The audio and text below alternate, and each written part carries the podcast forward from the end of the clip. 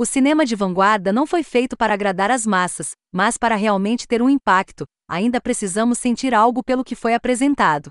E é por isso que Maida de Karen Sinorri é incrivelmente frustrante. A diretora certamente monta uma série de elementos sedutores, desde seu elenco talentoso até o belo cenário fora do tempo. Mas nada disso se junta para dizer o que você espera que seja abrindo com uma etérea voz feminina desencarnada recitando a palavra de socorro internacionalmente reconhecida de Maidei.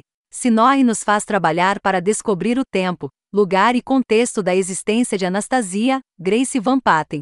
Ela é uma garçonete tímida que trabalha para um restaurante. Ela gosta de dois de seus colegas homens, mas é tratada de forma miserável por seu gerente, e parece bastante desconectada de grande parte do mundo ao seu redor. Em Maiden, uma tempestade incomum se aproxima e está prestes a mudar tudo para Ana, Grace Van Patten. Depois que um curto-circuito em seu local de trabalho a transporta misteriosamente para um mundo alternativo. Ela conhece uma tripulação formada por um exército de mulheres presas em uma guerra sem fim. Ao longo de uma costa estranha e acidentada, os homens enfrentam a verdade nua e crua que se esconde por trás das donzelas que parecem estar em perigo. Sob a liderança de Marcia, Mia Gota, Ana treina como atiradora e descobre uma nova liberdade nesta irmandade desinibida. Ela logo percebe que pode não ser a assassina implacável que eles esperam, e o tempo está se esgotando para ela encontrar um caminho para casa.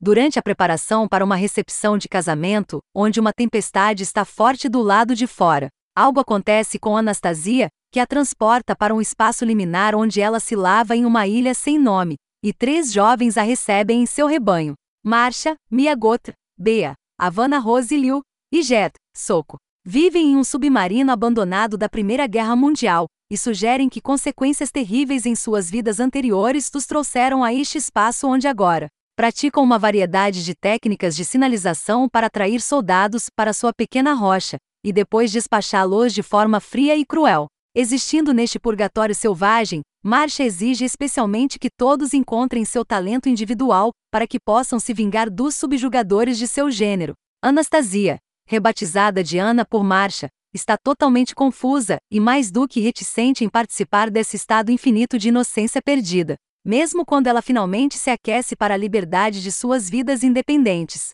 Ana assume que o quarteto está todo morto, o que está implícito, mas nunca inteiramente sustentado pelo diálogo ou pelas circunstâncias. Pois torna-se evidente que eles podem ser feridos por homens que não são despachados rapidamente com balas, estrangulamentos ou afogamentos. Por meio de sonhos com sua antiga vida e conversas resmungadas com Bea e Gert, Ana reconstitui que ela realmente não pertence a este lugar de violência cíclica, que a mantém tão suspensa do progresso quanto sua velha vida inerte. Apesar de alguns locais lindamente filmados e trajes de época intrigantes e cenografia para as mulheres e seus soldados presos. Maida parece estar tentando dizer algo sobre como o mundo permitiu que o olhar masculino dominasse as histórias de perda e sacrifício na vida e guerra, fazendo das mulheres uma nota de rodapé para essas experiências, mas as quatro mulheres não fazem nada para mudar essa narrativa. Não fazem com que os homens que encontram, pela força ou violência, ou mesmo pela conversa, os vejam como pessoas totalmente formadas. Marcha apenas inflige a morte com determinação e estranheza, e exige o mesmo de seus companheiros. A certa altura, um personagem diz: Acho que não estamos vendo o quadro todo, o que resume o fracasso das intenções de Sinorre. Ela quer para essas mulheres redenção, autonomia, seguir em frente depois de sua dor? Quem sabe? Os personagens existem apenas como reflexos de sua dor, então não há riscos, ou mesmo um senso de propósito intencional para nenhum deles. Como o filme apresenta tão pouco contexto, e é desprovido de cenas destinadas a realmente conectar com quem essas mulheres são fora de seus traumas obscuros. É difícil reunir a energia no último ato para se importar.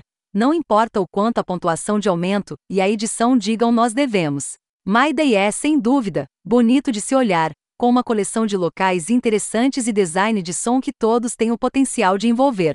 Mas no final, é como assistir a um sonho nebuloso sobre nada. Mayday é um pastiche de ideias, visuais e sons que são arranjados de forma tão estranha que nunca somam nada digno de nota. A diretora Karen Sinorri reuniu um elenco e uma equipe de produção que trabalham duro tentando dar vida a seu frustrante esboço abstrato de uma ideia que nunca se transforma em uma narrativa satisfatória ou em personagens com os quais vale a pena se preocupar.